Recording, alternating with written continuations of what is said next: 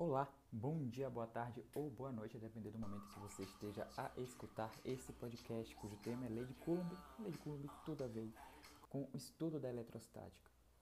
Para falarmos de Lei de Coulomb, a gente tem que entender que, para além de uma unidade de medida de carga elétrica, Coulomb foi um físico, engenheiro francês lá do século XVIII. Ele, na, ele nasce ali num auge né, do absolutismo francês, absolutismo que a gente lembra aí das aulas de história, quando temos aquela figura máxima do Luís XIV, o Rei Sol, a dinastia dos Bourbons, enfim.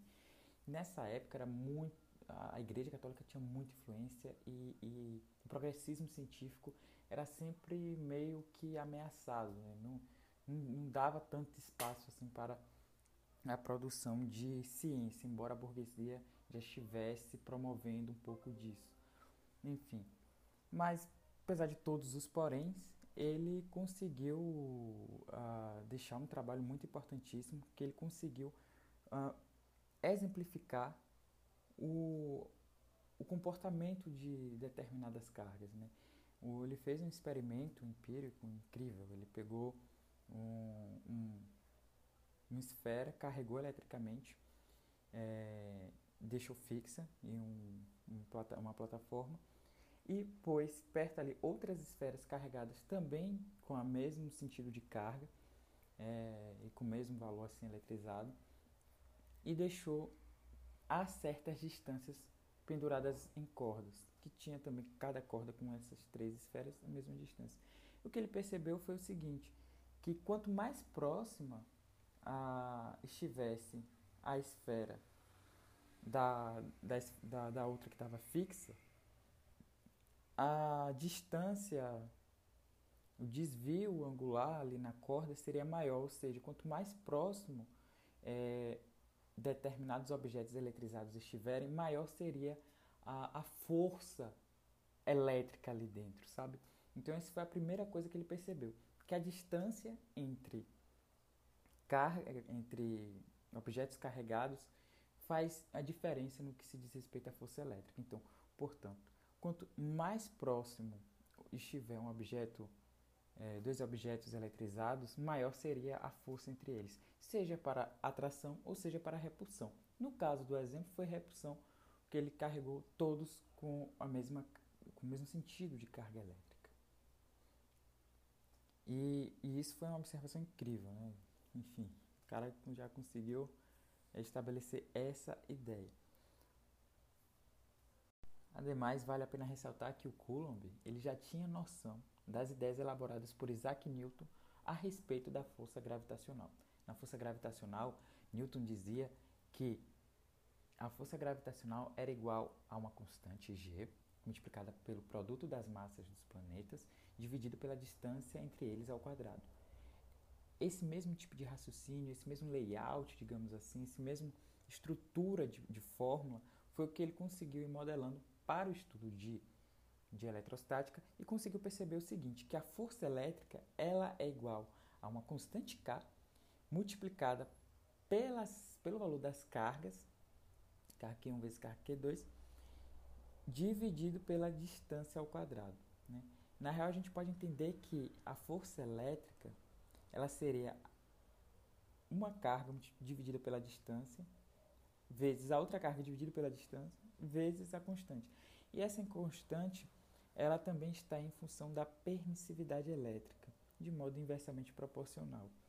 Ou seja, quanto maior a permissividade elétrica, menor seria essa constante K.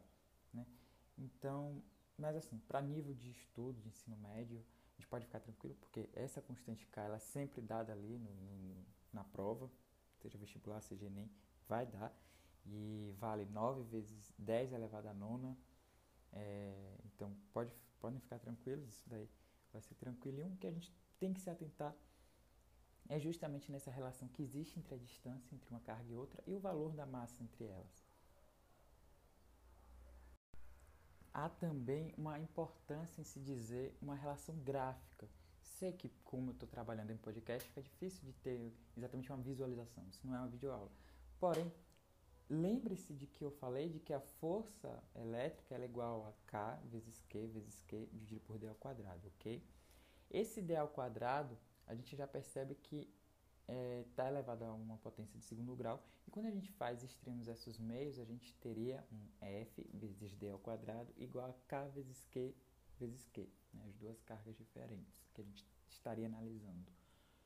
E a gente percebe o seguinte, que em um gráfico da força elétrica em relação à distância, a gente tem uma, uma questão inversamente proporcional de modo a ser uma hipérbole cúbica. A hipérbole cúbica, cúbica é aquele tipo de hipérbole que não é a hipérbole das funções quadráticas de segundo grau, é aquela hipérbole de função logarítmica, aquela hipérbole de função exponencial, que vai se aproximando mais de um eixo do que de outro. Os dois eixos vão se aproximando ali, né, os valores, porém em um há uma acentuação maior do que em outro o que não acontece com os gráficos de segundo grau, que se aproxima tanto no quesito do eixo y quanto do eixo x, eles se aproximariam tranquilamente. Então, é, isso é só um aspecto a mais, né? porque em termos de cálculo, às vezes isso não acaba sendo exatamente importante. É, o que importa mesmo é entender que o Coulomb fez aquela ideia, ensaiou a ideia das distâncias, já tinha noção do que era a força gravitacional, uniu as duas coisas, entre outras, né? campo de estudo dele e conseguiu perceber é, esse tipo de comportamento das cargas elétricas. Há também só mais uma ressalva. Para além de a gente trabalhar com força elétrica no bloquinho de estudo força elétrica, a gente tem que entender que as questões trazem situações do dia a dia.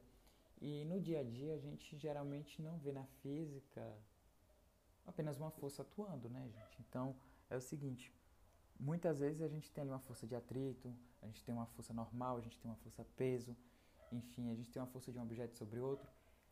E é esse tipo de, de interações entre as forças que a gente tem que se cuidar e ter um certo cuidado, às vezes, quando alguns tipos de exercícios trouxerem, para além de força elétrica, um outro tipo de força.